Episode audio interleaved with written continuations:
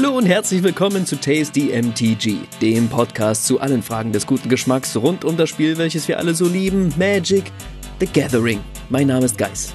Und ich bin Martin. Es war wieder eine dieser endlos langen Nächte in der Stadt der Engel. Der dichte Nebel vermochte kaum die dunklen Gestalten zu verbergen, die von ihrer ehrlosen Nachtarbeit in ihre Verstecke zurückkehrten. Reiche Beute hatten sie gemacht. Fünf brandneue Mechanismen, so sagte meine Informantin. Ob die für was gut sind? Wir werden sehen. Dazu ein Zyklus mit Refugium. Gutes altes Zeug. Kriegt man heute kaum noch. Ich muss Geist fragen, wie er die Sache einschätzt. Und dann sind da ja noch die Preise. Diese verdammten Preise. Ich weiß nicht mehr, wo mir der Kopf steht. Bin ich nun im Amerika der 20er? Oder im fernen Rapture? Oder ist das alles doch nur Hearthstone? Hat man sich hier mit dem Worldbuilding gänzlich verrannt? Zu viel Halo vernebelt mir die Sinne. Da schaue ich mir lieber ein paar nette Artworks an. Da kann man doch wenig falsch machen, oder? Wir werden es herausfinden. Im Straßen von Neukapenna Set Review. Los geht's.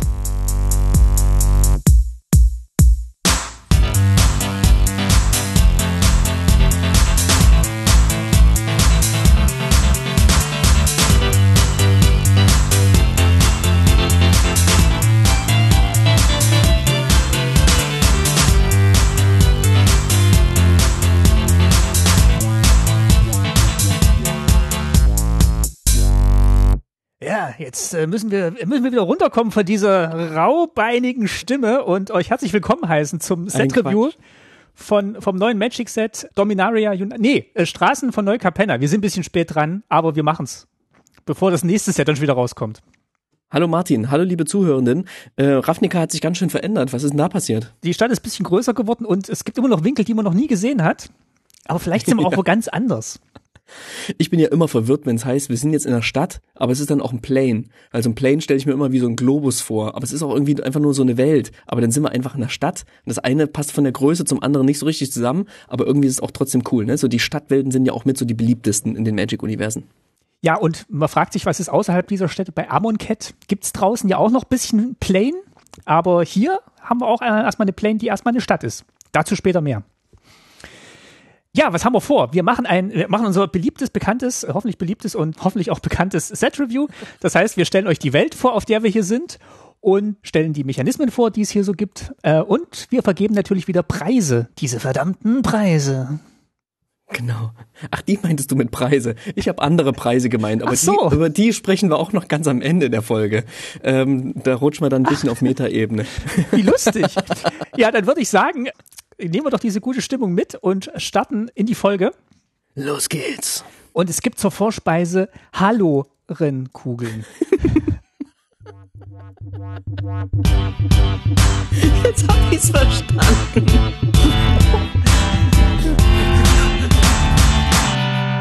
Also wegen, wegen Halo, Halo. Nee, weißt du, was ich die ganze Zeit dachte? Es gibt doch diesen neuen Star Wars Bösewicht, Kylo Ren. Und ich habe die ganze Zeit gelesen, Halo Ren Kugeln gibt's. Nein. Was sind denn Halo Ren Kugeln? Das hat bestimmt was mit Star Wars zu tun. Martin wird's mir erklären. Das sind Halo-Rennkugeln. hallo Ren. Ah, Hm. hallo, hallo Dri. Dass wir so gute Laune haben, liegt auch daran, dass wir unsere ersten beiden Steady-Unterstützer begrüßen dürfen. Äh, vielen Dank an Pierre und Daniel, die, ähm, ja, die, die, die, die Vorarbeit geleistet haben und hier gestartet sind und uns äh, bei Steady unterstützen seit diesem Monat. Vielen, vielen herzlichen Dank an euch. Und äh, diese Folge habt ihr mit möglich gemacht. Cool. Ein Tisch für zwei gibt's für euch. Ja, In der ersten Reihe. Genau, könnt ihr direkt auf die Bühne gucken. Ja, wenn ihr es den anderen gleich tun wollt und vielleicht tatsächlich auch noch äh, ein bisschen was oben drauf packen wollt, um hier eure Lieblingskarten vorzustellen oder auch so lustige Vorspeisen zu äh, präsentieren äh, oder vielleicht auch so lustigere, dann tut das gerne auf Steady.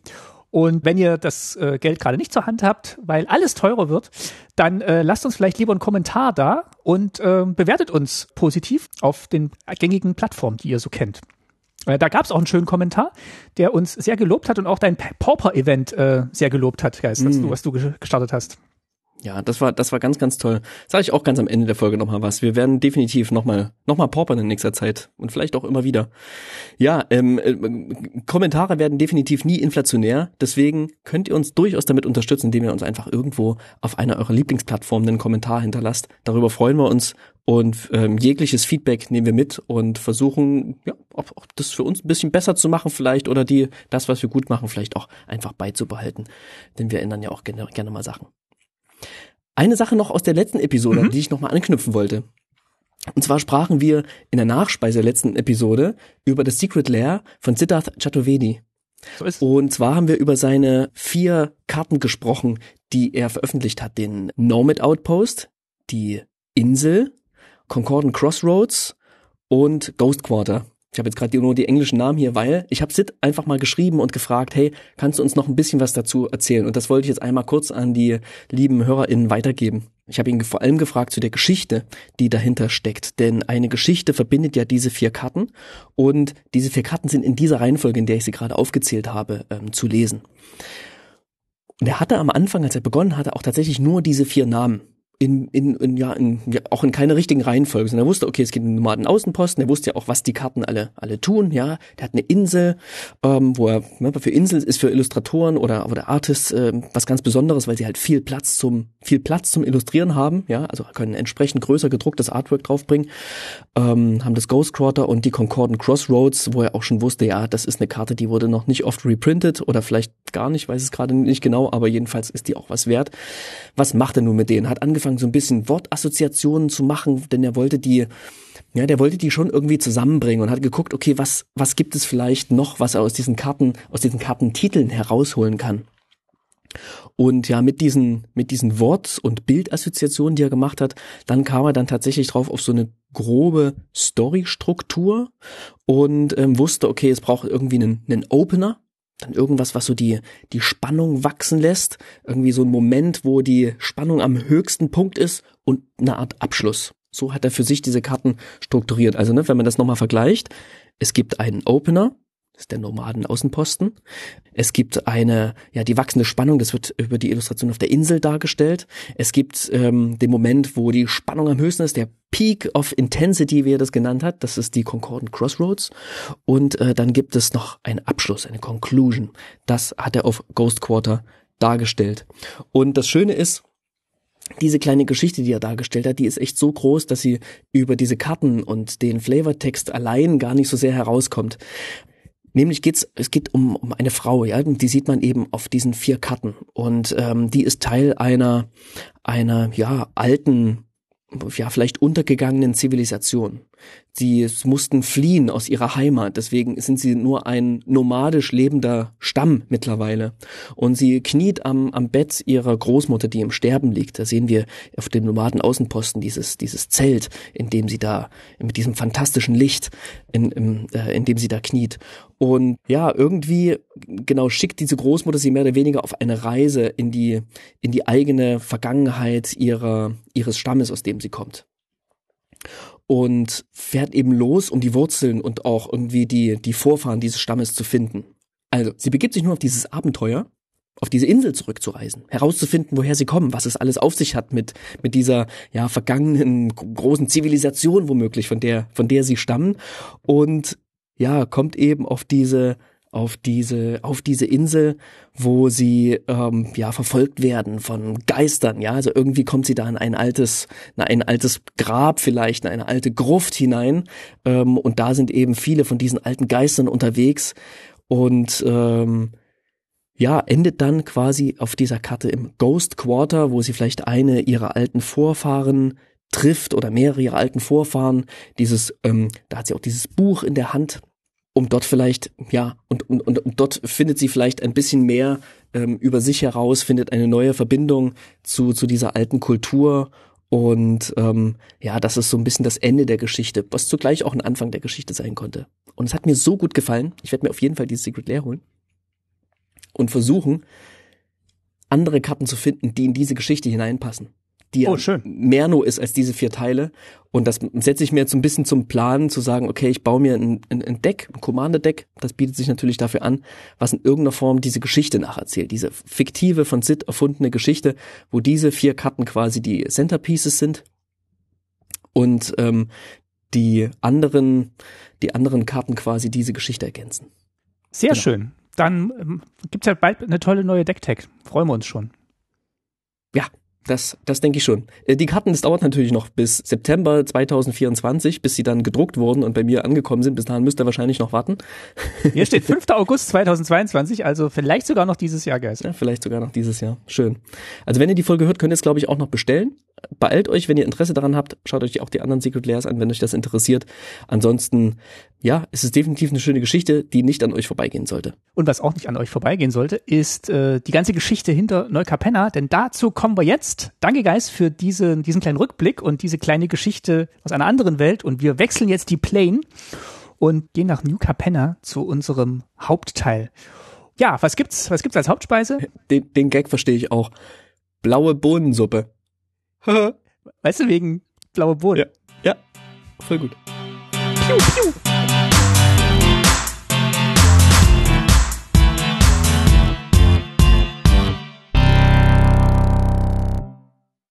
So, ähm, Dazu kommen wir gleich noch zu den blauen Bohnen. Aber erzähl mir du doch mal ganz kurz ein paar Eckdaten zur Story. Ich weiß, wir sind dieses Mal mit unserem Set-Review ein bisschen spät dran. Ich glaube, viele von euch wissen schon ganz, ganz viel über Set. Wir versuchen das jetzt noch ein bisschen zu ergänzen und sprechen dann natürlich auch ein bisschen drüber, was wir davon halten, wie sich Flavor, Mechanismen, Story, Welt und alles miteinander verbinden, wo das vielleicht auch hakt. Aber genau, vielleicht kannst du mal ein, ein, ein paar Sätzen quasi zusammenfassen, worum es hier überhaupt geht in dieser Story. Sehr gern. Ich habe tatsächlich wieder mal die Story gelesen, nachdem ich bei Ka- Kamigawa ausgestiegen war. Fand ich irgendwie nicht so nicht so mitreißend. Aber jetzt die Story von Elise Kova zu New Capenna fand ich richtig gut. Äh, habe ich in fünf Abenden immer hintereinander weggelesen. Gut geschrieben, tolle Dialoge, nachvollziehbare Motivation und eine gewisse Ernsthaftigkeit, die ähm, zur Story sehr gut passt und die auch zum Set sehr gut passt. Also lest das gerne. Und worum geht's hier? Also wir sind auf New Capenna, Neu-Capenna. Es klingt auch mal so ein bisschen an, dass es vielleicht auch früher nur Capenna hieß und äh, das Neue jetzt erst dazugekommen ist. noch gar keine Gedanken drüber gemacht. Ja, ist ja nicht wie New York, wo ein paar Leute aus York rübergeschippert sind und einfach ein neues York aufgemacht haben. Genau, also im, im alten Capenna war, war das eine Stadt, die von Engeln erschaffen wurde und ja auch geleitet, regiert wurde. Und dann kamen aber die Phyrexianer, diese alten Magic-Bösewichte, die ich selber noch nicht erleben durfte in einem Set, aber die ja immer wieder hier und da schon mal aufgetaucht sind. In, in Kaltheim ähm, gab es die und auch in späteren Sets sind die mal aufgetaucht, zuletzt in Kamigawa auch. Wir ahnen schon, ähm, die spielen bald vielleicht eine größere Rolle. Auf jeden Fall waren die auch mal auf äh, Capenna und die Engel hatten alle Mühe, die zurückzuschlagen und äh, mussten sich, um das zu schaffen, tatsächlich mit Dämonen verbünden. Und die Dämonen haben aber dafür einen Preis gefordert. Und zwar wollten die quasi so ein bisschen Einfluss haben auf Capenna und haben dann fünf Familien auserkoren, die sie dann, äh, ja, die sie als Patrone leiten können. Und das sind eben diese fünf Familien, zu denen wir später noch kommen im äh, Mechanismenteil. Es hat dann funktioniert. Die Engel haben eine magische Substanz namens Halo, Halo, äh, geliefert, die aus ihren Körpern irgendwie rauskommt und äh, also die sie selber irgendwie erschaffen können. Und mit den vereinten Kräften von dem Halo und den Dämonen haben sie es tatsächlich dann geschafft, die Phyrexianer zurückzuschlagen. Äh, sind dann aber leider den Dämonen unterlegen, die die Engel dann benutzt haben, um dieses Halo auszubeuten aus ihnen. Und dann Sag, sag Halo, sag Halo. Halo, um das Halo aus ihnen auszubeuten oder zu, zu gewinnen und damit so eine Art, ja, äh, wahrscheinlich ist es schon so eine Art Droge auf äh, Neukapenna und auch gleichzeitig Währung zu gewinnen. Und ja, dieses Kräfteverhältnis zwischen den fünf Familien wird halt durch diese, dieses, dieses Halo äh, vage in der Balance gehalten. Und jetzt kommt aber etwas, das ein Ungleichgewicht bringt in dieses, dieses schaurig schöne Verbrechersyndikat. Und zwar ist das Ob Nixilis. Äh, den kennen wir auch schon, Planeswalker. Der taucht hier auf als der, der Adversary, wie er im Englischen heißt, der Gegenspieler. Und er hat quasi, er hat jetzt quasi darauf abgesehen, äh, die Quelle für Halo zu bekommen. Denn es gibt tatsächlich eine aktuelle Quelle für neues Halo. Das ist eine, ein, junger, ein junger Engel, der von einer von den fünf Familien in, ja, so einer Art modernen Sklaventum gehalten wird. Und ähm, die hat die Möglichkeit, neues Halo zu machen. Und äh, Obnixilis trachtet danach, um halt das, ja, wahrscheinlich will er wieder Macht oder das Gleichgewicht auf dieser Plane durcheinander bringen. Mhm. Und äh, seine Gegenspieler sind hier Vivian und Elspeth. Elspeth kennen wir noch aus Teros und es stellt sich raus, Elspeths ursprüngliche Heimat ist tatsächlich auch Capenna oder Neucapenna. Also, die wird von Ajani hierher geschickt, soll da mal ein bisschen mal nach dem Rechten sehen, findet dabei diese ganze Verschwörung um Obnixilis heraus und zusammen mit Vivian schaffen sie es dann, Obnixilis zu besiegen und ähm, ja, gehen weiter auf die Jagd nach den Phyrexianern. Soweit mal diese Geschichte in Kürze. War eine sehr überschaubare Geschichte, wie gesagt, aber ähm, Motivation klar erzählt. Jeder, jede Figur wusste, was sie tut und äh, konnte es auch glaubhaft machen für mich als Leser. Ähm, ja, sehr schöne Geschichte. Weißt du, was ich ganz cool gefunden hätte? Wenn bei ähm, Krieg der Funken, War of the Spark, wo ja die ganzen Planeswalker zusammengekommen sind und überall hergeholt wurden, wenn die gerade so aus ihren Stories von allen möglichen Planes weggeholt worden wären und keine Zeit mehr gehabt hätten, sich umzuziehen. Ja, das fände ich auch gut. Und dann hätte man halt ob Nixlis schon mal im Nadelstreifenanzug darum ähm, tapern sehen. Und äh, Elspeth in ihrem 20er-Jahre-Dress. Ja, ich äh, finde auch, dass äh, die, diese, diese Kostümierung von den Planeswalkern, da können wir später auch mal drüber sprechen, aber ja, das ging so ein bisschen los mit Fraska als Piratenkapitänin und ab da alle Planeswalker nur noch in Kostüm, genau. Aber wie gesagt, hier, es taugt tatsächlich für die Geschichte. Es ist äh, schön erzählt, es, es macht absolut Sinn. Ähm, es, es hält die Balance zwischen Humor, Action und Ernsthaftigkeit. Und äh, ja, also hat mich sehr gut in diese Welt eingeführt, die äh, sehr an Verbrechen und Verbrechersyndikate der ja, 20er Jahre des, des letzten Jahrtausends angelehnt sind äh, Verbrechenssyndikate ähm, Amerikas des, des letzten Jahrtausends. Ne? Also wir haben hier Vermutlich, diese ja.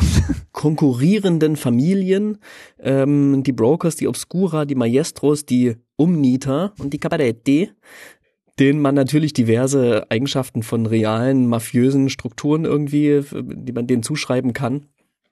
Da sind die in der Fantasien sicherlich keine Grenzen gesetzt das ist schon relativ, relativ dicht an, an wiedererkennbaren Dingen der Realität dran, auf jeden Fall. Oder so, ich sag mal, so einer, so einer, ähm, ja, blumigen, fantasievollen, ähm, verschönten Mafia-Welt der 20er Jahre. Genau, die verkörpern alle so ein bisschen unterschiedliche Aspekte des Verbrechertums oder dieser Mafia-Strukturen. Also bei den Brokers ist es mehr so dieses, ähm, wir, wir verbiegen das Recht und das Gesetz, dass es zu uns passt. Wall Street, klar die Obscura gucken eher, dass sie Informationen von Leuten kriegen, die sie dann vielleicht auch zu ihrem Vorteil einsetzen können oder die Leute damit erpressen können. Stasi? Oh, in den 20er Jahren der USA natürlich. um jetzt diese Geschichtskonglomerate komplett zueinander zu mischen. Ähm, die Maestros, die gehen im wörtlichsten Sinne über Leichen, sind eigentlich die Schöngeister, aber schrecken auch vor Morden nicht zurück, um ihre Ziele zu erreichen. Die Umnieter sind so mehr die Blue-Collar Vertreter, also diese, wir kommen aus der Straße, ja, aus dem Arbeitermilieu und wir wollen jetzt aber auch den Aufstieg und äh, äh, machen das alles mit roher Gewalt. Und dann haben wir noch die äh, Cavaretti. Äh, das sind so die, die halten so diesen Vergnügungsapparat am Laufen. Also das ist so Glücksspiel und Unterhaltungsbranche, ähm, genau, also Las Vegas das Casino-Business äh, fest im Griff auf jeden Fall. Die habe ich gewählt zum, zum Pre-Release. Mhm. Und das hat Laune gemacht. Ich hätte ja nicht gedacht, dass diese ganzen Welten sich über die Karten vermitteln. Aber im Pre-Release hat man ja als sechsten Booster quasi so einen Themenbooster dabei. Das heißt, man wird ganz, ganz stark farblich in eine Richtung gedrängt. Und das, was ich noch zusätzlich in anderen Boostern aufgemacht hat, hat mir einfach sehr, sehr, ja, kaum Möglichkeiten gegeben, in andere Farben zu rutschen. Das heißt, ich habe auch Cabaretti gespielt und diese ganzen Artworks, die Titel und alles, was dazu zusammenkommt, das hat schon ziemlich konsistent so ein Bild von ergeben von. Ich konnte so eine kleine, ich habe dann so mit Leuten, die am Tisch saßen, wie, wie so eine kleine Geschichte erzählt. Ja, wir haben hier ne den den den den Ort, wo das stattfindet. Dann haben wir hier so den die Party, den Partygast irgendwie. Dann gibt's hier irgendwie das das Feuerwerk und irgendwie hat das alles so ganz gut zusammengepasst. Und ich hatte noch einen heißen Solisten, der irgendwie für Stimmung gesorgt hat am Tisch.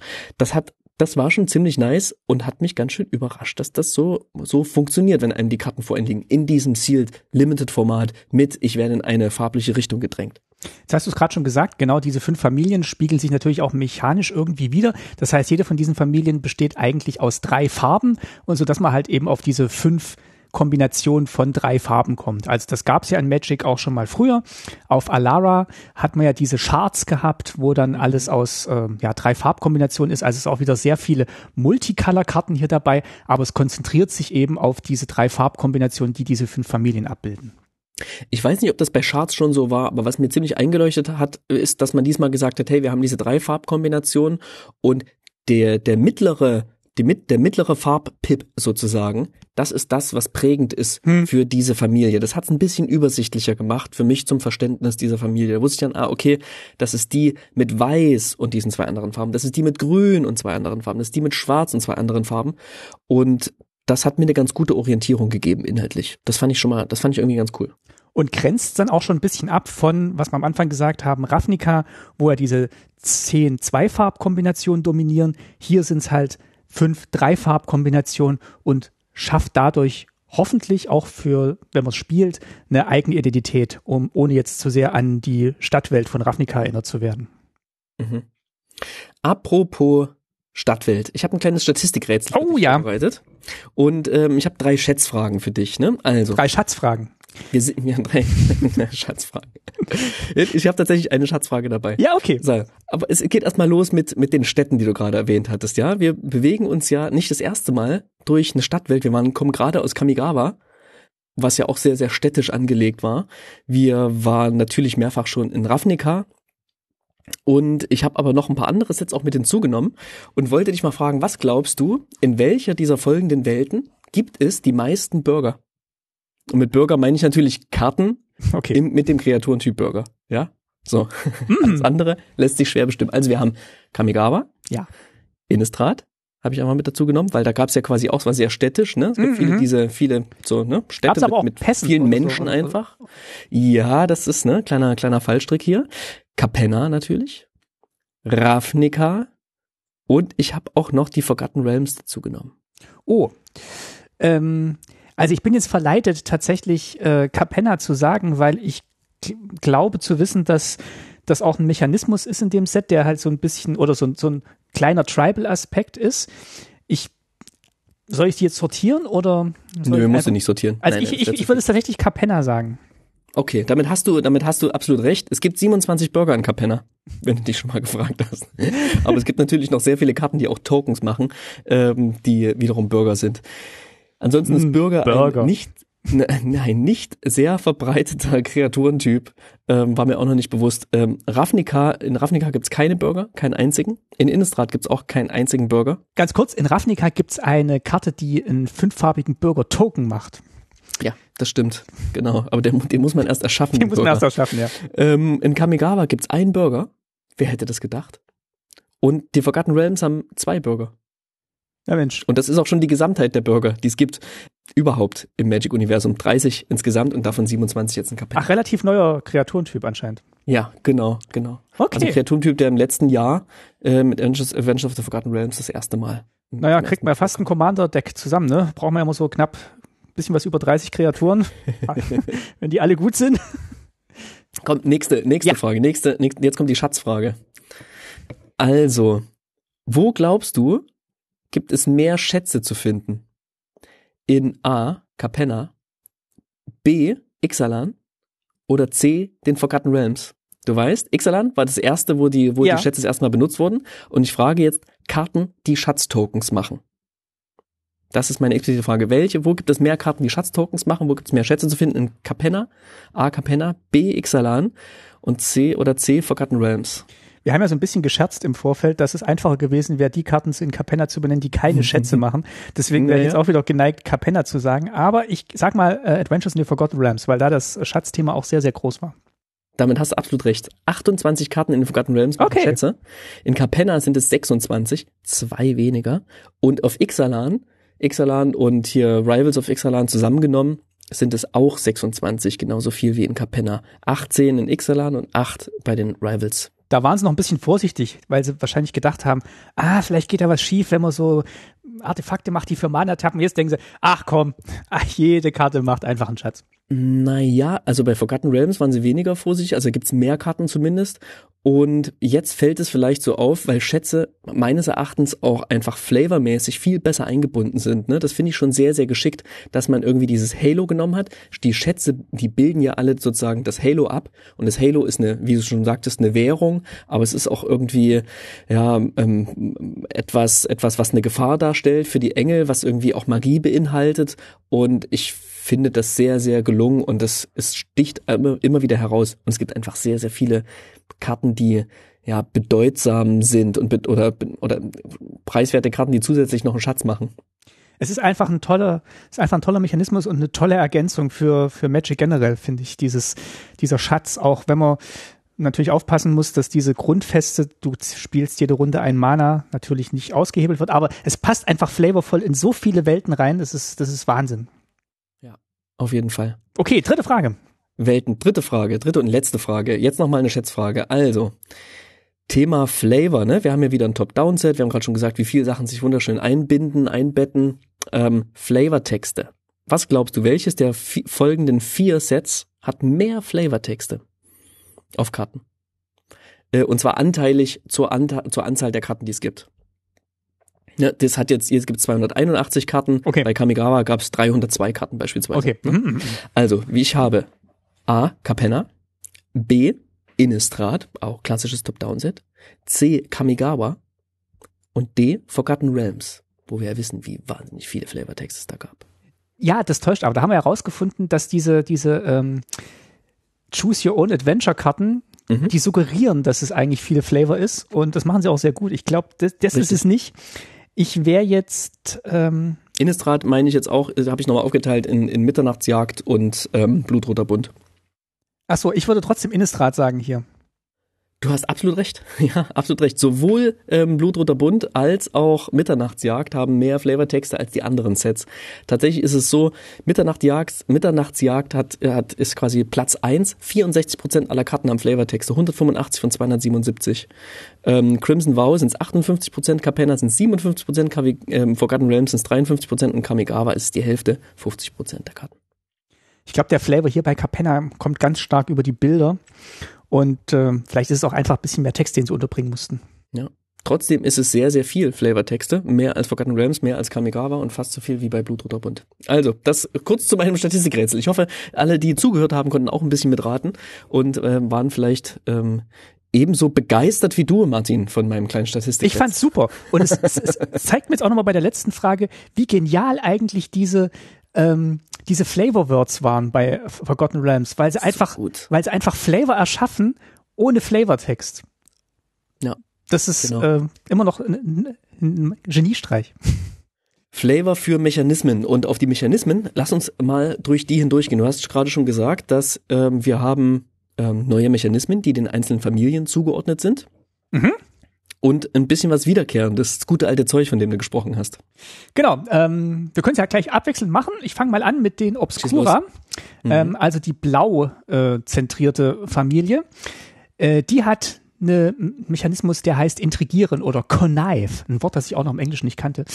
Und ähm, connive ist zum Beispiel auf einer Karte abgebildet, die Echo Inspector heißt. Und der Echo Inspector äh, wenn der ins Spiel kommt, dann intrigiert er. Das heißt, du ziehst eine Karte und dann wirfst du eine Karte ab. Und wenn du eine Nicht-Landkarte abwirfst, kannst du eine plus eins plus eins Marke auf den Echo-Inspektor legen.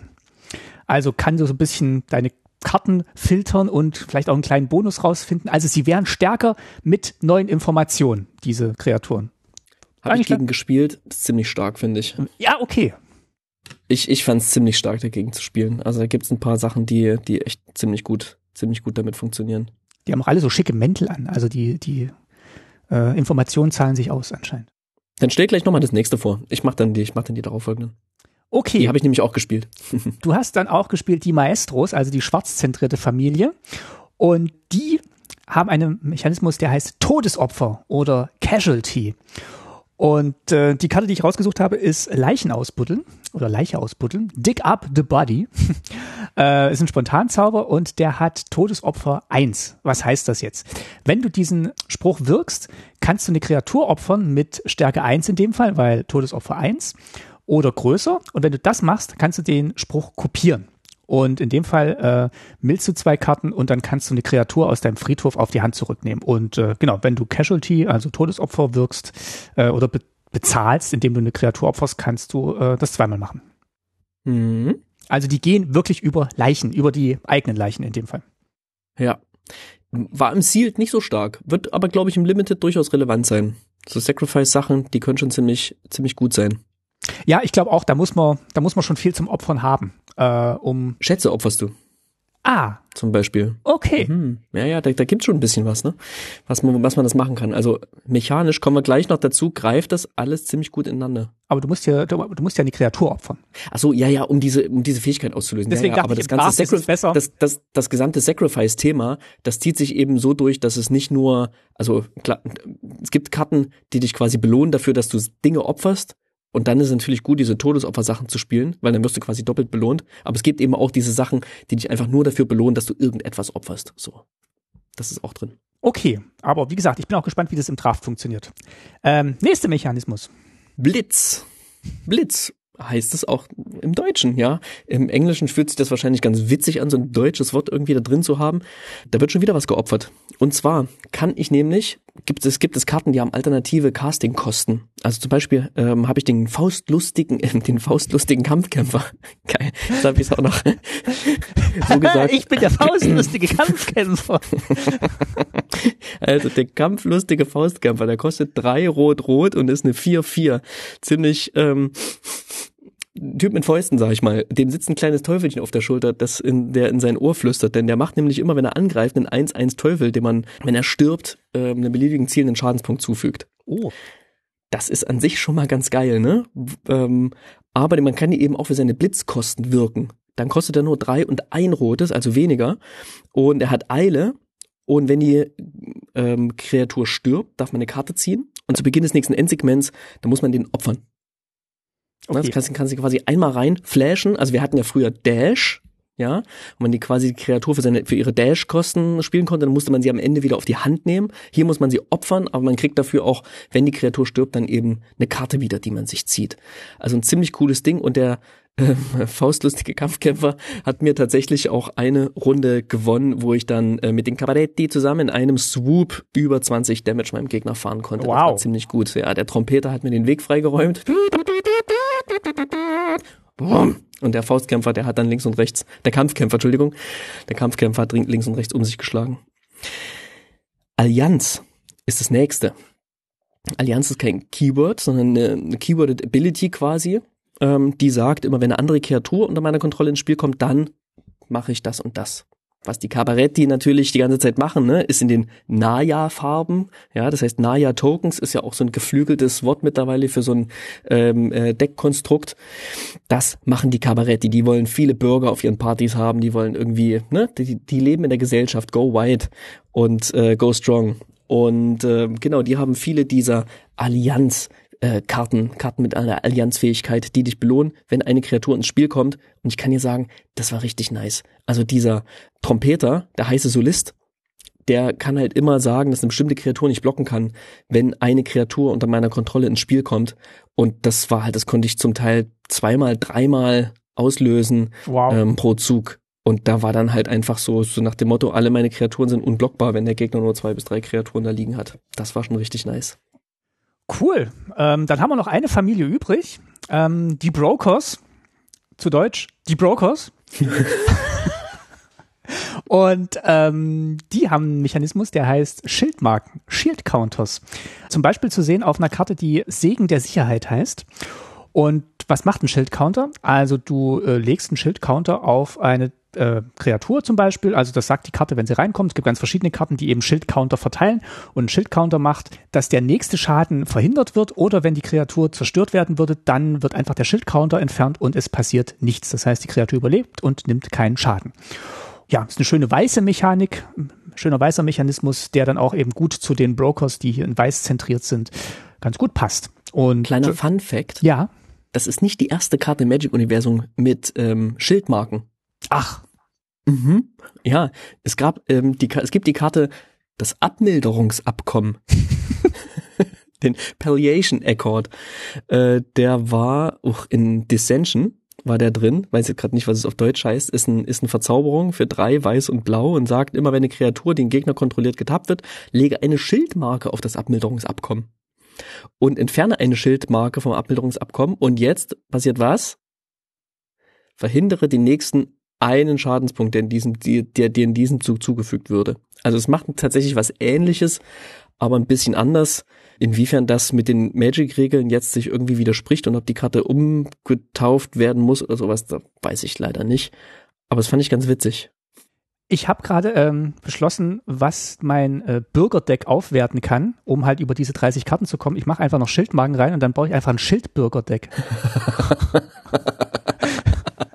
ja, das finde ich, das finde ich, äh, das finde ich zwingend logisch. Ja, ja das, ich glaube, das äh, noch ist es ein Witz. In einem Jahr stelle ich euch dieses Deck vor. ja, ähm, gut. Ja, dann, das waren die fünf Familienmechanismen, aber es gibt noch eine, ein Mechanismus, der auf fünf Karten, also eine für jede Farbe drauf ist. Äh, das ist das, der gute alte Stoff, äh, der wieder mhm. da ist. Äh, und zwar ist das Refugium. Ähm, ihr habt erraten im Englischen Hideaway. Hideaway klar, mit seinem, mit seinem Smash-Hit, uh, What is Love?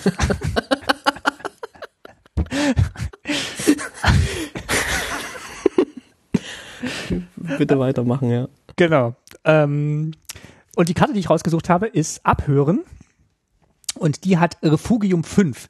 Das heißt, ähm, ist eine Verzauberung und wenn das in Zauberung, die, die Verzauberung ins Spiel kommt, dann gucke ich mir die obersten fünf Karten meiner Bibliothek an, schicke eine davon verdeckt ins Exil und lege den Rest unter die Bibliothek in einer beliebigen Reihenfolge.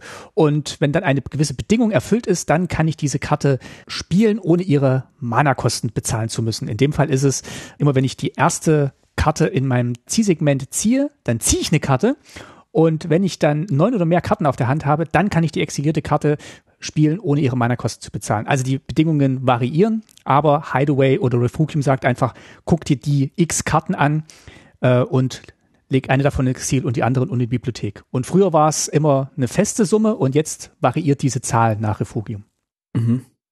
Stimmt, früher war es immer vier, glaube ich. Ne? Mhm, genau. Das ist so ein klassischer Mechanismus, der super kompliziert ist, wenn man den liest und der sich so easy und, und, und cool spielt. Hm. Man guckt die an und dann macht man nämlich auch folgendes, man legt die Karte dann nicht irgendwo in eine Excel-Zone, sondern man macht Hideaway, man versteckt die quasi unter der Karte mit Hideaway. Man schiebt die so drunter. Als Reminder, wenn das, wenn die Bedingung erfüllt wird, dann darf ich die da drunter wegnehmen. Aber das kannst du so nicht in die Regeln schreiben. Das heißt, es gibt einen super coolen Spiel, Workaround, der sich etabliert hat, der irgendwie fest ist, der damit umgeht was es sehr, sehr einfach macht, Hideaway zu spielen. Aber wenn man es das erste Mal macht, dann kriegt man echt bei diesem mini kleinen, schräg gedruckten Reminder-Text kriegt man echt Kopfschmerzen. Ja, das waren die äh, fünf Mechanismen und der, der sechste Bonusmechanismus klingt erstmal viel, ist natürlich ein bisschen komplizierter als jetzt diese 2,5 Mechanismen, die Mark Rosewater mal angibt, die so ein Set haben sollte. Wie hat sich's denn gespielt? War es kompliziert im Pre-Release? Du warst ja vor Ort. Ähm, Oder komplizierter. das Gute war, das Gute erstmal war, dass beim Pre-Release keiner das vorher gespielt hat. Ne? Also ich war abends beim Pre-Release, es gab vielleicht die Leute, die am Nachmittag schon gespielt hatten, aber es konnte niemand auf Arena schon mal vorher zocken. Das heißt, ähm, auch die ganzen ähm, Leute, die viel spielen, die waren alle ein bisschen aufgeregt die fanden es alle ein bisschen was Besonderes, heute endlich mal diese Karten in die Hand zu bekommen und damit spielen zu können und waren nicht so abgeklärt und ähm, ah ja hier und, der und waren noch nicht ja, so ja, ah der Trompeter na klar hm.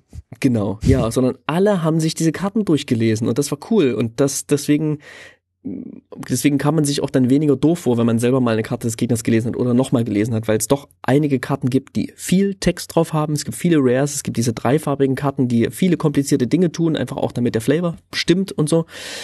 Und ähm, das heißt, das war schon ein bisschen kompliziert, weil es einfach neue Karten waren, wie immer, aber es hat sich super fluffig gespielt. Du meinst, keiner wusste zu viel. Ja, ja genau. Auch, auch, auch in diese, auch in diesem Ton. Wusste keiner zu viel. Nee, das war, das war cool. Und ähm, ja, das ging. Ich weiß nicht, ob ich jetzt da so der, der Gradmesser bin, weil ähm, es genügend Leute gibt, die mit, die mit komplizierteren Sachen umgehen können. Aber dadurch, dass im Sealed das Spieltempo eh reduziert ist, kommt mir das, kam mir das eh nochmal entgegen, dass man mehr Zeit hatte, die Karten zu sehen. Und ich meine, ich habe ich hab einmal wurde ich gemillt, ja. So lange hat das Spiel gedauert, da habe ich echt 45 Minuten an einem Spiel ge, gezockt und ich habe dann verloren, weil ich keine Karten mehr in der Bibliothek hatte. Das heißt, ich konnte meine Karten auch alle mal sehen und alle mal ausprobieren. Ach, da ist der letzte, da ist der letzte Forest, das ist ja gut. Ja, ja, genau, genau. Also, ja, gespielt hat es sich absolut fluffig und ich sag mal so, die Einzelkarten, das war schon witzig, die raus, die, die zu spielen und, und, und da hat sich auch schon irgendwie so ein bisschen Flavor zusammengefügt, wenngleich ich durchaus hier und da immer wieder so mit Einzelkarten auch meine Probleme habe. Und ähm, konkret meine ich damit, dass mir dieses gesamte Setting, diese gesamte Welt ein bisschen zu realistisch ist. Dann kommen wir doch direkt mal zur, zur Besprechung dieses Sets oder zur kleinen Diskussion. Genau, also schöne Überleitung. Also das war es jetzt erstmal so vom Mechanismus-Teil. Und äh, ja, wie, wie, wie ging's dir denn? Äh, was ist dir denn aufgestoßen? Ich erinnere mich noch, dass wir bei Kaltheim, äh, da gab's diese, diese Kettensäge, diese Spiked Ripsaw, ja. wo, wir, wo wir dann schon gesagt haben, oh, so eine Kettensäge äh, als Equipment, hm, das ist aber schon ganz schön modern und die ist zwar hier so mechanisch angetrieben, aber hm, eine Kettensäge. Die, die, die Dämme sind, der Damm ist aber jetzt gebrochen, ne? Der, der, der Damm ist ge gebrochen, ja. Also das Ding ist erstmal vom Setting hier, es gibt halt einfach diese Wolkenkratzer. Und die sehen halt diese Hochhäuser, die sehen halt einfach aus wie Hochhäuser, die halt, keine Ahnung, in, in Frankfurt und in London und in New York und Chicago und vor allen Dingen in amerikanischen ähm, Großstädten rumstehen. Das heißt, mit dem ersten Blick auf dieses Setting habe ich erstmal das Gefühl, okay, ich bin vielleicht maximal in, in Blade Runner, so, aber mehr Fantasy, mehr, mehr Fantasy-mäßiger wird's erstmal nicht beim ersten Blick. Es sei denn, es gibt, man guckt dann diesen Industrietitan an, den Titan of Industry, was quasi ein Hochhaus ist, was, was rumläuft. Sehr gut. Sehr und smashen gut, kann. Ja. Genau, sehr gut. Aber erstmal hat mir das ein bisschen aufgestoßen. Ich meine, es gibt Boxkämpfer mit Boxhandschuhen. So, es gibt Jazzmusiker und, und Jazzbands und ich meine, die Halo, das ist mir ehrlich, das ist einfach Koks, es ist einfach irgendwie weiß ist dargestellt. Droge, ja. Es ist irgendwie, ist einfach eine Droge und, und ähm, klar, auch wenn es ein bisschen an, an die, sag schon, wie heißt es gleich nochmal, als Alkohol verboten war? Prohibition.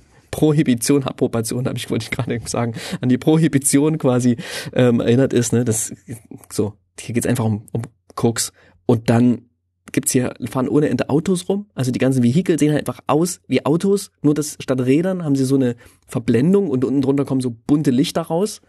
Also so wie Autos, so getunte, gepimpte Autos ja. mit so Unterbodenbeleuchtung. Dann gibt's sogar noch die Karte endlose Umleitung.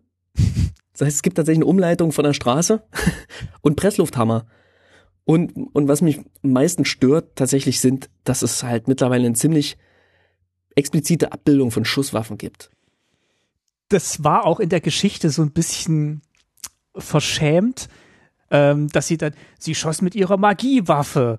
Also es war, also es war, da, da dachte ich auch so kurz, ja, äh, ihr habt immer gesagt, äh, es gibt keine Schusswaffen in, in Magic, das wird dann alles irgendwie anders gelöst, wenn dann sich Leute duellieren, aber wie ich schon gesagt habe, genau, der Damm ist gebrochen, das sind einfach Schusswaffen. Die sehen auf den Karten hier und da ein bisschen fantasievoller gestaltet aus, aber es gibt so ein paar Karten, wo es sehr explizit wird. Also ich habe jetzt zum Beispiel, keine Ahnung, das, der freiberufliche Muskelprotz, der Hilfsagent hat so ein Ding in der Hand, die Spar Sparers Aburteiler, die sind im, Alter, im Alternate Artwork, sehen die noch expliziter aus, da hat man fast schon so ein Kugelmagazin noch unten dran. Aarons, die Straßenkünstlerin und ganz besonders finde ich halt den Lichtbogenspucker. Das ist halt einfach ein Maschinengewehr, wo halt vorne Blitze rauskommen. So gefällt mir nicht, mag ich nicht. Es ist mir, ist mir zu, zu, ich weiß nicht, ob mich, ob man es realistisch nennen kann, aber es stört mich. Es ist irgendwie eine Welt, wo ich keinen großen Bock hab, ähm, in der zu sein. Ich mag Capenna. Ich, ich mag mich darin zu bewegen, aber beispielsweise, wenn ich mich durch Rapture bewege, ja, ähm, also ich, ich äh, Bioshock. spiele Bioshock, genau, und da gibt's diese Stadt Rapture, dann weiß ich, okay, es ist irgendwie angelehnt an eine, an eine Realität und es könnte hier durchaus sozusagen eine alternative Realität erzählt worden sein, in der diese ganze Handlung mit dieser Unterwasserstadt, in der die vielleicht so entstanden worden wäre und dann gibt es da sowas wie Zombies und dann bin ich in so einer Fantasiewelt, aber ich bewege mich quasi von so einem von so einer diesseitigen Welt weg quasi. Und es gibt ganz viele Anspielungen auf die diesseitige Welt. Und bei Magic, wo ich mich quasi von einer Fantasy-Bubble in die nächste bewege, finde ich es ein bisschen seltsam, dann auf so eine sehr erdnah sich anfühlende Fantasy-Bubble zurückzukehren. Es ist nicht wie Amon Cat, weil das ganze Ägypten ist so weit weg, das wirkt jetzt schon für mich wie Fantasy, auch wenn ich weiß, ich gucke dann die Geschichte oder äh, Teros oder so, wo ich in die Welt der alten griechischen Sagen hineinschaue. Das sind ja auch Sagen. Hier gucke ich halt wirklich in die harte Realität der 20er Jahre, die erschreckenderweise immer noch viel zu, viel zu aktuell ist in vielen Städten mir geht's tatsächlich auch mit den Trägerinnen und Trägern dieser, dieses Equipments so ein bisschen ähnlich. Mark Rosewater hat jetzt als Gag ein Bild gepostet, wo er dann irgendwie so, der macht ja mal so diesen Cartoon und einer mhm. war jetzt so, was ist denn für euch so das Unrealistischste an, an Yucca Penner? Ganz klar, äh, die Katze mit Menschenhaaren. Und das war als Witz gemeint, aber ich, ich dachte dann auch, ja, nee, das ist es eigentlich, weil es ist eigentlich völlig wurscht, so ein bisschen, ob mhm. das jetzt eine Katze, ein Rhinoceros, ein Goblin oder ein Bürger ist die sehen alle gleich aus, als wären sie einfach in Kostüme gesteckt worden von den 20ern und verhalten sich auch nicht so richtig wie Katzen, Rhinozerosse, Goblins oder dann eben auch Bürger. Also es ist so ein bisschen, der Kreaturentyp ist so ein bisschen egal und es ist alles sehr stark auf diese 20er Jahre Ästhetik hin gepolt. So stark eben, dass dann eben auch eine Katze mit einem Seitenscheitel aus einer anderen Haarfarbe da auftritt und es ist einfach, es wirkt einfach so ein bisschen wie, wie Cats an der Stelle, wo die, ja. wo die, wo die Katzen dann ähm, einfach Anzüge tragen. Und ähm, ja, es, es ist halt wirklich sehr stark an diesem 20er Jahre USA ausgerichtet und hm. es, äh, die Fantasy geht da auch so ein bisschen ab. Ich, muss sagen, das trifft nicht auf alle Karten zu und nicht auf alle Ecken dieser Welt, ja. Das ist halt, und dazu komme ich zu meinem nächsten Kritikpunkt, das sieht auch überall ein bisschen anders aus. Und das stört mich auch wiederum, dass es kein so richtig konsistentes Gesamtbild ergibt. Ne? Manchmal bin ich wirklich hardcore in den 20er Jahren der USA, so, wo ich was sicherlich eine interessante Welt ist, aber ich finde eben nicht für, für Magic. Und ähm, dann bewege ich mich wieder durch eine sehr, sehr geile Fantasy-Welt irgendwie hindurch, die mich eben überhaupt nicht daran erinnert, was wahrscheinlich nicht sein soll. Wahrscheinlich soll alles ein bisschen an die 20er Jahre erinnern. Aber ich habe das Gefühl, man nimmt so von allem, was in dieser irgendwie mit dieser Zeit verbunden werden kann, alles ein bisschen mit, ne? Auch in den, auch in den, in den Artworks, ne? Wir haben viel von diesem Art Deco, ja, Jugendstil. aber es ist auch irgendwie Jugendstil mit drin und es ist Kubismus und Expressionismus mit drin und es gibt ganz viele Popkultur-Zitate, ne? Die wiederum die 20er Jahre zitieren, also dieses ganze Rapture-Ding und ähm, das ist irgendwie viele Sachen einzeln für sich genommen oder keine Ahnung, ich nehme einen einzelnen Artist und schaue mir seine Sachen an. Wunder, wunderschön und es sieht richtig geil aus aber zusammengenommen so ein bisschen ein Mischmasch, der mich dann doch überrascht. Und das ist für mich, der ich jetzt noch nicht gespielt habe und der ich jetzt nur die Karten angeguckt habe, auch so ein bisschen das Problem mit der, mit dem Flavor vom, von vom Spiel. Also, es, es geht nicht so ganz in die Richtung von, von mhm. Gangstern und Unterwelt. Also es geht da nicht so diesen finalen Schritt. Vielleicht hat man sich nicht so richtig getraut, aber ich finde, da hätte es auch noch Möglichkeiten gegeben, ohne dass es jetzt allzu gewalttätig wird. Also ich hätte zum Beispiel viel mehr gemacht, vielleicht auch mit, mit Ge Geiselnahme gefangen nehmen oder, oder tatsächlich, es gibt ja so eine Karte mit Lösegeldzahlung, dass man in die Richtung noch mehr geht oder tatsächlich, mhm. ich habe ich hab Informationen und du musst jetzt was für mich machen. Ich kontrolliere jetzt vielleicht diese Kreatur für den nächsten Zug und der muss dann aber eine Kreatur von dir Schaden zufügen. Also so diese, diese ganzen mhm. Geschichten, die man so aus diesen Mafia- und Krimi-Fällen kennt, dass die so ein bisschen stärker gewesen wären. Wie du schon sagst, man hat dann aber auch versucht, ganz viele andere Sachen aus den 20ern mit reinzubringen, mit Musik und mit Kunst und mit, mhm. mit Show und mit, mit, äh, mit Auftritten und, und ja, das ganze Prohibitionsthema. Und das, das dringt für mich nicht so richtig durch. Es ist einfach so ein, ich erkenne schon, was sie machen wollten, aber es ist zu viel von, von allem, ohne dass eins so richtig ausformuliert wurde. So, und jetzt kommt aber das Verrückte. Als ich es gespielt habe, kam mir das überhaupt nicht so vor. Da hat's gepasst diese, viele dieser einzelnen Karten, du hast gerade die Geiselnahme angesprochen, ne? Ja. Für eins und ein weißes kannst du eine gegnerischen oder kannst du eine auch auf eine Kreatur spielen, die darf nicht angreifen oder blocken. Aber der, der Beherrscher dieser Kreatur kann sieben bezahlen, quasi das Lösegeld. Mhm. Und dann ziehe ich, der ich gespielt habe, eine Karte dafür. Also ich, es kommt dann quasi bei mir an, ne? Der wandelt seine sieben Mana in eine Karte, die ich ziehe um. Dafür muss ich das Ding dann opfern.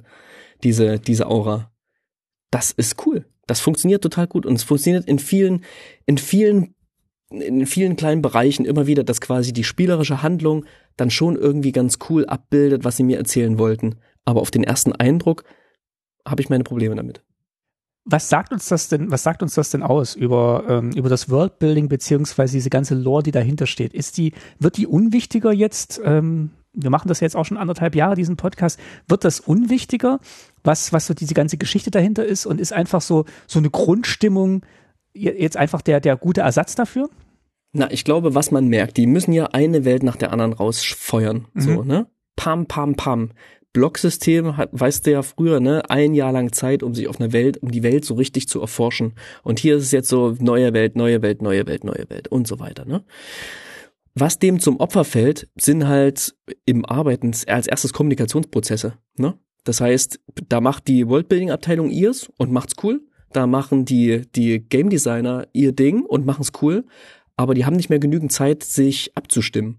So ist es bei, bei Spielen, die ich entwickle, auf jeden Fall, die unter Zeitdruck geschehen, dass die Abstimmungsprozesse, die eben das Aufwendigste sind und das Ping-Pong-Spielen, was man eben damit machen muss, dass die als erstes solchen ähm, ja, aufge, aufgetunten Prozessen, die eigentlich zeitlich sehr, sehr knapp sind, zum Opfer fallen.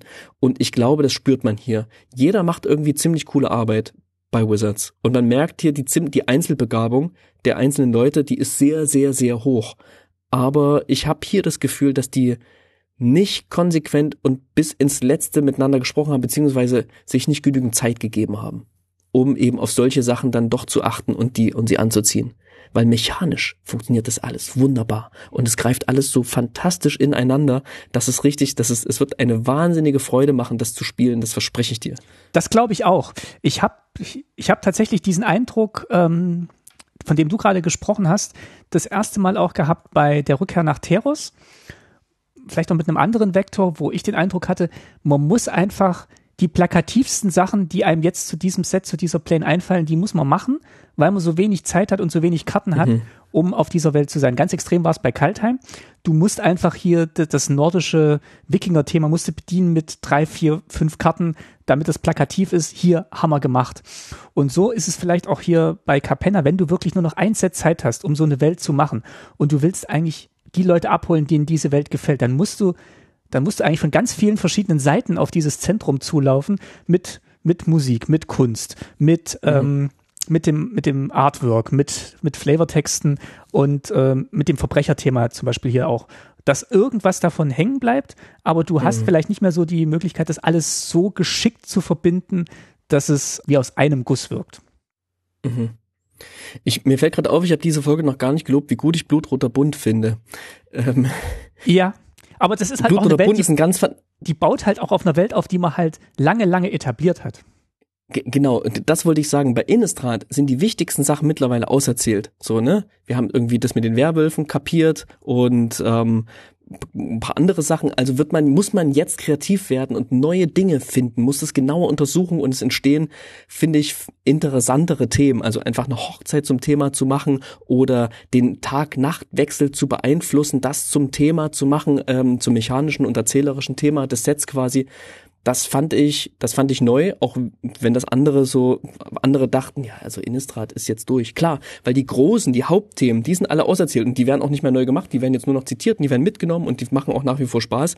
Aber die Welt, die man darin erzählt und die Geschichte, die man darin erzählt, die ist neu und die ist, die ist, die ist irgendwie erfrischend oder was anderes, ne? Unterscheidet mhm. sich irgendwie. Und das fand ich ganz cool, weil da gibt's so ein, da fühlen die sich auch zu Hause. Und hier Capenna sind wir jetzt zum ersten Mal und das merkt man halt da holpert's, weil sie noch gar nicht genug Zeit hatten, sich darin so richtig zu orientieren. Und gefühlt ist man auf jeder neuen Welt auch das letzte Mal, weil man hat immer so, oh, ja. man hat immer so das Gefühl, wir machen jetzt diese Welt auch schon in dem Wissen, vielleicht kommen wir nie wieder hin zurück, weil wir nicht wissen, verfängt's, ja. funktioniert's und wir müssen jetzt alles geben und äh, schaffen es aber nicht alles zu geben, weil, weil wir eben nur 281 Karten haben und mhm. äh, kommen vielleicht nie wieder zurück. Und das ist unser einziger Schuss, den wir haben, Neukapenna zu machen. Ja. Also nochmal, Capenna ist ein cooles Set. Viele Sachen funktionieren sehr, sehr gut, aber das große Bild, das passt an vielen Ecken für mich einfach nicht zusammen, sondern zergliedert sich in viele, wir gehen mal in die Richtung, wir gehen mal in die Richtung, wir wollen es irgendwie auch allen recht machen und mhm. hoffen, dass wir, dass wir es an irgendeiner Stelle dann tatsächlich treffen, weil dann ist es leichter, die Sachen, die nicht so cool zu funktionieren, zu ignorieren. Aber das passiert hier nicht. Dafür haben sie zu viele verschiedene Sachen ausprobiert, meines Erachtens. Du hast ja im Spaß gesagt, äh, mal gucken, wann wir zurück zum Blockdesign kommen. Ähm, wir wären auf jeden Fall Fans davon. Also ich glaube, ich wäre mittlerweile wieder ein Fan von einem Blockdesign oder zumindest von zwei Sets, wie es jetzt bei Innistrad war, ab und zu. Das schon cool, ja. Wo man einfach mal so eine Welt auch genießen kann und sagen kann, ach guck mal, in zwei Monaten sind wir wieder da, mal gucken, wie sie es dann machen. Ja, auch weil für bestimmte Mechanismen der Kartenpool dann gleich größer ist. Ja. Ne? Jetzt dieses Aufstören, was drin war, hatte man halt in zwei aufeinanderfolgenden Sets. Also hat man irgendwie auch einen gewissen Kartenpool, mit dem man dann eben schon viel besser was bauen kann. Das lassen wir mal so stehen und äh, wir beobachten das natürlich weiter und gucken, wie die nächsten Welten ausgestaltet sind und ob, ob, ja, ob vielleicht auch ein bisschen Ruhe reinkommt, dieses Worldbuilding und vielleicht auch nicht so dieser, dieser Drang, jetzt alles abzufrühstücken, sondern sagen, wir, wir sind überzeugt davon, dass das eine gute Welt ist und wir freuen uns, wenn wir nach Neukapenna zurückkommen und äh, wir zeigen jetzt noch nicht alles, wir verschießen jetzt noch nicht das ganze Halo. Na los, nach aller Kritik vergeben wir ja. jetzt mal ähm, Preise für ein paar Karten, die wir so richtig gut finden. Das machen wir. Wir haben wie immer vorbereitet Preise für die, also jeweils Martin ein, ich ein, für die Karten mit dem besten Flavor, für die Karten mit dem besten deutschen Titel, für die ähm, Karten, die beim Spielen am meisten Spaß machen werden und der silberne Tasty für die Karten mit dem besten Artwork. Na, dann fang mal an. Ich fange mal mit dem Flavor Win an, einfach um es aus dem System zu kriegen. Die Karte, die den Preis bekommt für den besten Flavor, die tropft quasi so vor Flavor, ist der Zeugenschutz. Das ist eine Common für ein blaues Mana, eine Verzauberung Aura und die verzaubert eine Kreatur. Und die verzauberte Kreatur, die verliert alle Fähigkeiten und ist eine grüne und weiße Bürgerkreatur mit Basisstärke und Widerstandskraft 1-1 namens die hat einen Namen und dafür, das ist quasi die Kirsche auf dem kleinen Cupcake von Tasty MTG, namens seriöse Geschäftsperson. das ist geil. In Klammern äh, muss man äh, steht dann noch, sie verliert alle anderen Farben, Kartentypen, Kreaturentypen und Namen. Die geht quasi in der grauen Masse der Bürgerinnen und Bürger unter. Das ist, das ist ganz toll. Dazu muss man gar nichts mehr erklären. Das versteht man schon so, ne? Also ich zaubere eine Karte. Äh, Im Spiel setze ich es natürlich ein, so ein bisschen als Pseudo-Removal, ne? Es ist dann nur noch ein einfacher Bürger. Aber flavormäßig macht natürlich folgendes. Diese, ja, Person, die verschwindet quasi aus dem öffentlichen Leben, die wird eine unauffällige einfache 1-1-Kreatur, ein Bürger, eine seriöse Geschäftsperson und dass man der hier einfach einen Namen gegeben hat. Ich weiß gar nicht, wie das Ganze regelt, regeltechnisch so zusammenhängt und was das Ganze bedingt, sorgt natürlich dafür, dass sie dann äh, den Legendary-Status quasi verliert. Also wenn ich jetzt, keine Ahnung, meine Legendary verzaubere mit diesem Ding, dann hat die einen anderen Namen und ich könnte diese Legendary quasi noch einmal ausspielen und daneben legen. Also Jinky Taxis könnte dann eine seriöse Geschäftsperson sein. Genau, die ist, der ist dann, wenn er damit verzaubert, äh, nicht mehr Jinky Taxis, sondern die seriöse Geschäftsperson und man könnte den dann quasi ein zweites Mal daneben legen, ähm, ausspielen. Nice. Ja, eine Karte, die ich ganz, ganz toll finde, mit einem großartigen Artwork von Dominik Meyer und mein Flavor Win. Martin. Jetzt mache ich es mal so wie du. Ich habe auch einen Honorable Mention, der dann hinführt zum eigentlichen Gewinner. Ähm, der Honorable Mention sind die Zementschuhe. Ähm, Artefakt-Ausrüstung, mhm. also Kreatur kriegt plus drei plus drei und enttappt dann nicht mehr. Das ist Wahnsinn, das ist total lustig. Und äh, mit Zementschuhen landet man natürlich dann wo? Man landet im, im Hafenbecken und äh, schläft dann bei den Fischen. Und der Gewinner bei mir ist Schlaf bei den Fischen. Ist auch eine mhm. Verzauberung Aura, kostet zwei und zwei blaue. Verzaubert eine Kreatur. Und wenn der Schlaf bei den Fischen ins Spiel kommt, dann tappe ich die verzauberte Kreatur. Und sie enttappt nicht während des Enttapp-Segments ihres Beherrschers. Und was jetzt hier die Sahnekirsche ist, ich mache aber auch noch einen 1-1 blauen Fisch Kreaturenspielstein mit, diese Kreatur kann nicht geblockt werden, damit dann wirklich auch die Kreatur bei den Fischen schlafen kann, mhm. mache ich dann noch einen Fisch. Also das ist, ähm, ja, das finde ich auch sehr schön und das ist äh, ein schönes, äh, schönes Gangster-Film-Trope, was hier bedient wird. Und äh, ja, musste ich sehr schmunzeln, wo ich die gelesen habe. Ich finde dieses kleine Subthema mit diesen Fischen, die nicht geblockt werden können, ja. ganz schön. Das ist echt ganz, echt cool. Die, die, schwimmen dann so durchs Hafenbecken und um die Figur mit den Zementschuhen rum. Ja, die Zementschuhe wollte ich spielen, fand ich nicht so richtig geil zum Spielen. Ich hatte gehofft, dass ich sie auf eine gegnerische Kreatur spielen kann, aber man darf leider nur seine eigenen Kreaturen equippen, wurde mir gesagt. Oh. Das ist richtig. Ja, cool. Von daher auch nur Honorable Mention. Nächster Gewinner, äh, Kategorie, nächste Gewinnerkategorie ist, äh, würde ich sagen, ähm, die beste deutsche Übersetzung. Genau. Und wir werden jetzt, also ich finde ja, ähm, wir werden diese Kategorie ein bisschen umwidmen, ja, von der Übersetzung hin zum besten deutschen Titel. Denn am Ende, klar, immer wieder mal gucken wir auch drauf, wie war die Übersetzungsleistung, aber was uns vor allem wichtig ist, ist ein cooler, witziger, ungewöhnlicher, crazy, ähm, herausstechender deutscher Titel. Manchmal finden wir die auch so ein bisschen, na, peinlich lustig, würde ich gar nicht sagen. Nee, einfach klangvoll und nicht so dieses äh, Denglisch, Fantasy-Denglisch Kauderwelsch. Und beim Pre-Release ist es immer so geil, die Karten auszuspielen und schön klar ihre langen deutschen witzigen Titel vorzulesen. Und das ist auch ziemlich unterhaltsam für alle Beteiligten. Bei dir hat gewonnen der faustlustige Kampfkämpfer, ja? ähm, bei mir hat gewonnen Krach auf dem Dach. Bei mir auch. Ja, wirklich? Ja. Okay, gut. Na, Okay, dann dann- stell du doch mal die Karte Nee, vor. erzähl du erst mal. Ich ergänze dann. Also im, im Englischen, um, um das nochmal mitzunennen, finde ich es nicht halb so, wiss, so witzig, ist die Rooftop äh, Nuisance, Nuisance, Nuisance, würde ich sagen. Nuisance, ja, die Rooftop Nuisance. Ähm, aber im Deutschen hat man sich nicht entgehen lassen, diesen wunderschönen Titel zu finden. Krach auf dem Dach ähm, ist eine Hexerei. Common 2 und ein blaues hat Todesopfer 1 und tappe eine Kreatur deiner Wahl. Sie enttappt nicht während des nächsten Enttapp-Segments ihres Beherrschers. Ziehe eine Karte. Und einen wunderschönen Titel. Ich spiele jetzt mal Krach auf dem Dach auf deine Person, auf deine. Du, die muss jetzt mal kurz nach oben und gucken, was da los ist. Finde ich auch viel schöner als äh, Rooftop Nuisance. Nuisance ist ja so, oh, so, so, so eine, so, so eine, äh, so eine Störung und eigentlich so, oh, ich, ich muss da jetzt hoch aufs Dach und so. Aber, aber Krach auf dem Dach, das kann irgendwie alles sein. Da Auf denkt man, hm, was ist das für ein Krach auf dem Dach? Da gehe ich doch mal hoch. Und ähm, nee, das, das klingt, ähm, das klingt richtig lustig und das macht, glaube ich, auch Spaß zu spielen. Und äh, ja, wo ich es gesehen habe, dachte ich, oh schön, das, äh, das, das, das löst was in mir aus. Komm, dann gehen wir doch zum Fun-Win über. Also die Karte, von der wir denken, dass sie den meisten Spielspaß im Casual Play bringen wird.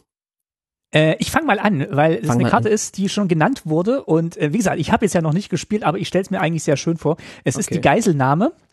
Weil ich glaube, das macht äh, sehr viel Spaß. Du hast es vorhin schon gesagt. Also man Ja. verzaubert eine Kreatur Ja. und wenn man dann, wenn der Gegner dann sieben Mana hat, dann kann er die Kreatur wieder befreien. Und ich glaube, das macht so eine schöne Dynamik im Spiel, weil eben diese sieben Mana auch äh, erstmal erreicht werden müssen. Also brauchst erstmal sieben Mana. Das heißt, das Spiel geht dann auch schon eine Zeit lang.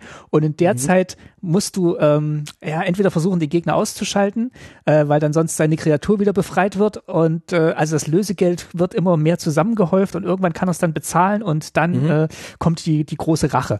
Ja, ich stelle mir das, ich stelle mir das sehr lustig vor und äh, würde mich freuen, das zu spielen und wie man dann so mit äh, an den Nägeln knappert und äh, wartet, bis endlich diese, ob diese Geiselnahme bezahlt werden kann in diesem Spiel oder äh, ob's ja, ob, ob man es vorher schafft, den äh, Gegner auszuschalten. Das äh, ist, glaube ich, ganz lustig. Ich finde, diese Karte hat sich nie schlecht angefühlt. Ja, Man hat sie gespielt, man hat zwei Mana bezahlt und das ist sehr gut bepreist, finde ich, diese sieben Mana, die der Gegner bezahlen muss oder die Gegnerin, um die Kreatur wieder frei zu kriegen. Sieben ist schon so ein Ding, das ist schon eine ganze, das ist schon ein ganzer Turn, den man braucht. Da Aber machst du man auch nichts anderes, Auch seine ne? Kreatur wieder frei.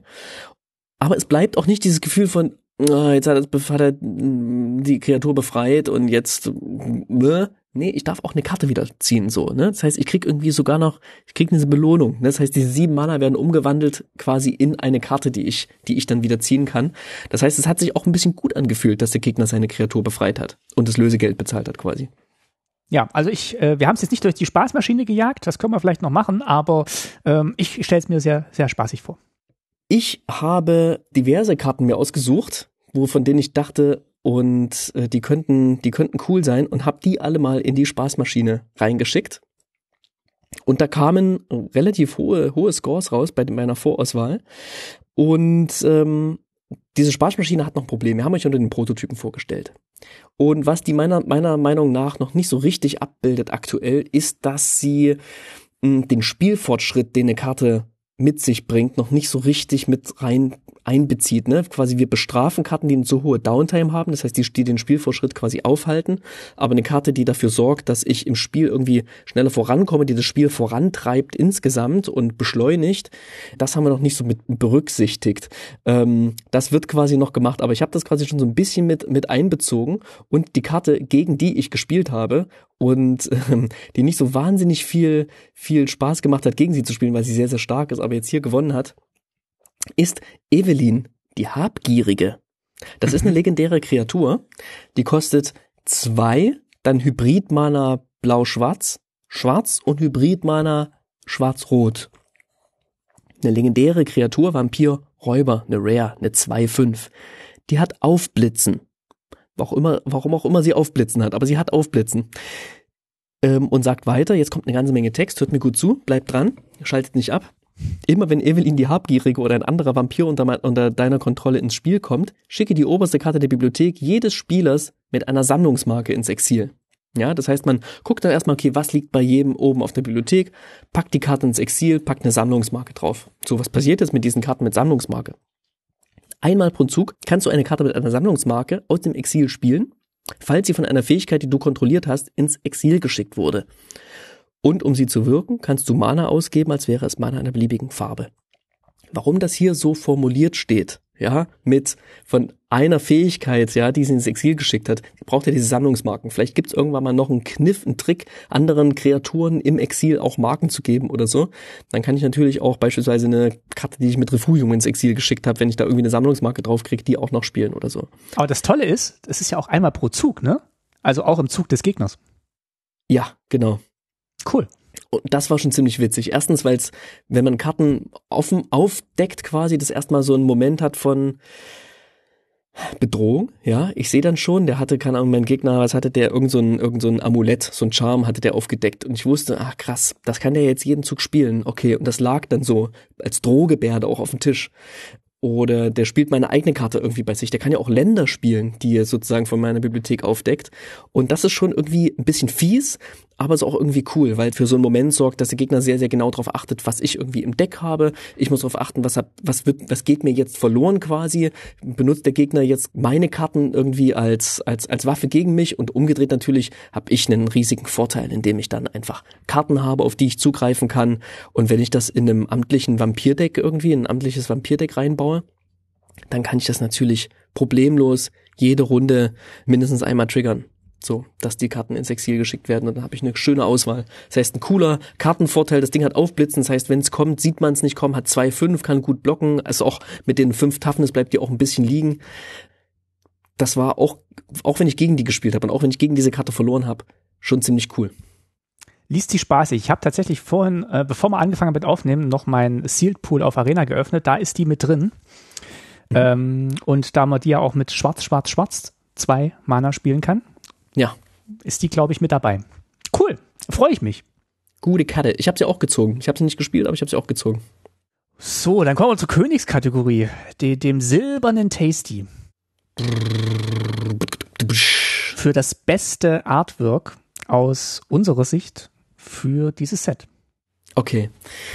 Ähm, ich habe eine Million Honorable Mentions vorbereitet. Nee, eine, eine explizite an äh, Donato Giancola der hat die wunderschöne Karte Gewinnanteil, Cut of the Profits gemacht, mhm. wo man so sieht, wie ein, der Rücken eines Menschen, der wird so mit von vielen Händen auf den Boden gedrückt, man sieht nur so den Rücken und wie sein Gesicht zur Seite weggedrückt wird, also eine sehr, sehr körperliche Darstellung, körperlich intensive Darstellung und es wird körperlich noch intensiver, wenn man so sieht, dass sein, sein, sein, sein Körper so auseinandergenommen wird und dann sich wie so Goldbarren draus formen, also eine ganz, ganz tolle Karte. Mhm. Weitere Honorable Mention, Dominik Meyer, der einfach irgendwie 13 Artworks geliefert hat. Irre. Ähm, den, die, die ganzen ähm, Alternate Arts für den Triom-Cycle ähm, gemacht hat. Und ähm, genau, insgesamt acht Alternate Artworks und fünf normale Artworks. Also ganz, ganz großartig. Aber Gewinner, meines Erachtens, ist ein Künstler, der ganz, ganz toll diesen Art Deco-Style in einer sehr, sehr poppigen Version bedient hat. Nämlich Sammy Halim. Okay. Hm. Oder Sami Halim.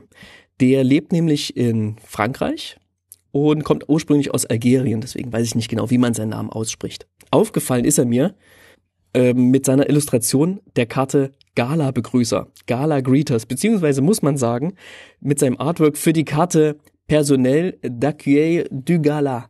Oder so, ne? man kann sich's vorstellen, was ich meine. Diese Gala-Begrüßer, das sind der, die sind, ähm, das ist die Boxtopper-Karte, richtig? Genau, die gibt's, die gibt's in jedem Land ähm, oder in jeder Sprachversion, besser gesagt, gibt's die in einer äh, eigenen Version. Das heißt, die gibt's äh, äh gefühlt äh, 500 Mal. und äh, genau, und für die französische hat er das eben gemacht. Genau, der hat insgesamt vier Artworks gemacht, die alle Artworks in diesem Art Deco Rahmen sind und meines Erachtens die Karten sind, die am besten mit diesem Rahmen quasi verschmelzen. Ja, dieser Rahmen, der so in goldenen Linien gezeichnet ist, die finden sich auch in seinen Artworks alle wieder. Wir sehen ganz, ganz tolle, fantastische Porträts und das ist auch etwas, auf das er sich spezialisiert. Das heißt, er ist ganz stark beeinflusst von Art Deco und einem sehr poppigen, poppigen Stil, den nennt sich Memphis Milano, kannte ich vorher auch noch nicht, ja. Also er beschreibt seine Art selber als My work is colorful, strong and bold. Ja, das beschreibt es sehr, sehr gut. Schaut euch diese Sachen an. Und ähm, wenn ich mir etwas gewünscht hätte, dann wäre es alle alle Alternate Artworks, alle Art Deco Frame Artworks von ihm hätte ich sehr gern gesehen. Also er ist jemand, der hat sich auf Porträts spezialisiert, der hat diesen Stil gefunden, der analog stattfindet, heißt, er malt mit sehr, sehr traditionellen Technologien diese Bilder, packt die dann aber in den Rechner und geht dann quasi digital nochmal drüber und sorgt dafür, dass die dass die einfach, dass mit denen irgendetwas Magisches passiert, was man nicht mehr so genau verstehen kann. Der hat noch den Brazen Upstart gemacht, ähm, Cormila, Glamour Thief und Maestros Diabolist und ähm, hat seine Wurzeln im Design. Das heißt, er hat sehr, sehr lange als Designer einfach gearbeitet und ähm, ja, es ist noch nicht so lang, dass er quasi von seinen Illustrationen leben kann. Das hat mich umgehauen ich habe das gesehen und fand es so passend zu diesem Set. Es ist jemand, der hat noch nie sonst für Magic etwas illustriert. Ich weiß nicht, ob er an anderer Stelle nochmal was machen wird, denn es passt einfach zu diesem Set, zu diesem speziellen Set wie die Faust aufs Auge. Genau, wenn man sich die Sachen anguckt, dann sieht man einfach, da passiert irgendwas ganz. Da passiert irgendetwas, was ich in den anderen Artworks so nicht finden konnte. Da passiert ein bisschen, da passiert ein bisschen Magic. Und das finde ich ganz, ganz toll und passt zu New Capenna ähm, wie angegossen. Deswegen geht der silberne Tasty an Sami Halim. Sehr schön. Ich habe auch einen Newcomer oder einen erstmals Künstler und der kommt auch aus Frankreich für meine Karte. Ich bin ein bisschen traditioneller geblieben. Ähm, ich habe tatsächlich auch die Karten gesehen, die alle im Jugendstil gemacht worden sind und habe dann aber gedacht, ja, vielleicht finde ich aber auch noch eine Karte, die mich so anspricht im, im klassischen Design, weil ähm, mhm. ich finde immer, es liegt immer sehr viel Fokus auf diesen Showcase-Frames und den Artworks da, weil sich da die Künstler wirklich austoben können, aber ich finde es genauso gut eine Leistung quasi in den in dem klassischen Set, in den Draft-Boostern eine schöne Illustration zu machen. Und eine Karte, die mich hier sehr, sehr angesprochen hat, äh, aus einem sehr subtilen Grund tatsächlich, ist die Karte Most Wanted, meist gesucht. Mhm. Ja, von, fantastisch. Von Remy Jacot. Und die spricht mich aus mehreren Ebenen an. Also einmal, weil ich diese Geschichte gelesen hatte und ich weiß, wer hier abgebildet ist, ist Elspeth, die auf der Flucht ist. Sie hat sich verkleidet, um halt in diesem Gala-Kostüm nicht aufzufallen an diesem großen Abend und, und flieht jetzt hier. Man sieht sie aber nur bis zum, bis zum, bis zu den Schultern. Also das Gesicht ist gar nicht zu sehen. Sie wird verfolgt von, ähm, ja, äh, von einem Schatten, dem, also von der, vom Verfolger sieht man nur den Schatten man sieht auch diese, diese Art Dekormuster im Hintergrund. Und das Ganze hat mich so ein bisschen erinnert auch so an, an die griechische Vasenmalerei, also auch so diese, dieser Bezug zu Elsbeths Herkunft oder den Sets, wo, wo man sie herkennen. Also diese, diese griechische Anspielung ist da ein bisschen drin in, in, ihrem, in ihrer Bewegung auch ja, was mich ganz toll, äh, was mir ganz toll gefallen hat, ist halt diese Bewegung des, des, des Umhangs, den sie hat. Also dieses, dieses fliehende Gewand da, dieser, dieser Seitenumhang, ähm, das fand ich, fand ich ganz, ganz toll. Mhm. Und äh, er hat mich auch schön an diese Geschichte erinnert und ich höre auch so ein bisschen Swing-Musik oder äh, Elektro-Swing hören, äh, während ich diese, diese, diese Karte angucke und äh, es fasst für mich eigentlich so diese, dieses ganze Set schön zusammen. Also sowohl die Herkunft von Elspeth, von, von Ferros, als auch ihre Heimat Capenna, die Flucht, diese ganze Unterweltgeschichte, die äh, ja äh, elegant gekleidete Frau in der Flucht auf der Nacht, äh, auf der Flucht in der Nacht, also dieses ganze 20er Jahre Trope, was man dann, äh, was man dann gerne so bedient, äh, ist hier ist hier aufgegriffen, aber halt mit einer sehr starken Frauenfigur in, in Person von Elspeth, wenn man es weiß. Ähm, genau, und das hat mir sehr, sehr gut gefallen in dieser Karte. Und Remy Jacot, ich hatte es gerade gesagt, ähm, hat hier für dieses Set zum ersten Mal illustriert. Er mhm. hat auch noch eine zweite Karte gemacht, äh, Raffins Guidance. Genau, und ich bin gespannt, was wir noch von ihm sehen werden, aber die, die fand ich einfach, die fand ich cool. Also die war, ist eine coole Illustration. Ich glaube, er oder sie hat auf jeden Fall einen Stil, den wir definitiv nochmal sehen werden in Magic. Der passt einfach super gut, in, ne? ist einfach gefühlt traditionell illustriert, aber hat eben auch was total Grafisches, was in dieses Set gut reinpasst.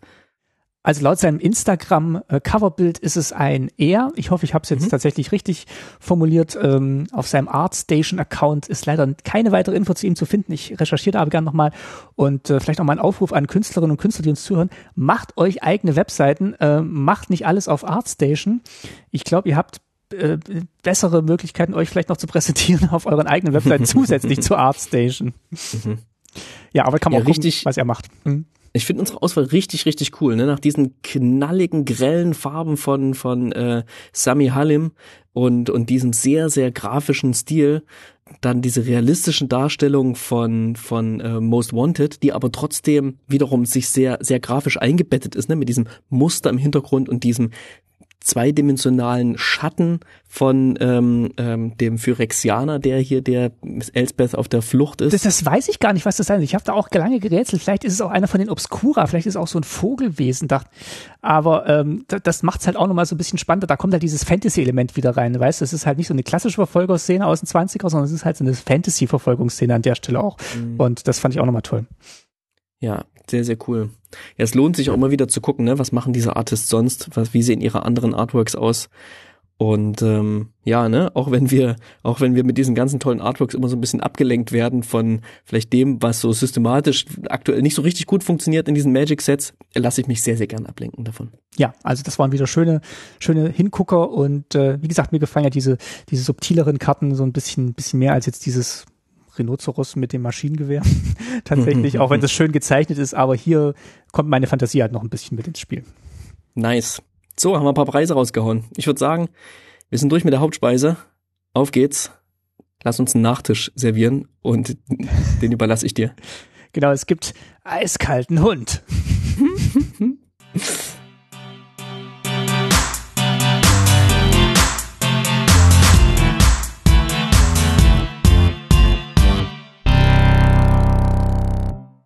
Diese verdammten Preise.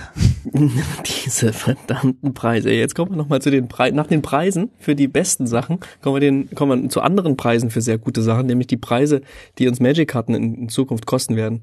Kann sein, dass wir dazu nochmal eine extra Folge machen und ich wollte wirklich das nur kurz in die Nachspeise nehmen, einfach nur, um euch zu zeigen, dass wir das nicht ignorieren und dass das echt ein, echt ein Thema ist. 11% Preisanstieg im Schnitt ähm, ist ein Wort mhm. und ist etwas, was, ähm, was crazy ist. Alles wird teurer und ja, auch das muss teurer werden. Andererseits hat Hasbro gerade die besten Verkaufszahlen, die sie jemals hatten, irgendwie verkündet. Also hätte man quasi auch mal das Game gern auch mal preiswerter machen können, indem man einfach die Kosten nicht erhöht, sondern einfach so belässt, wie sie gerade sind.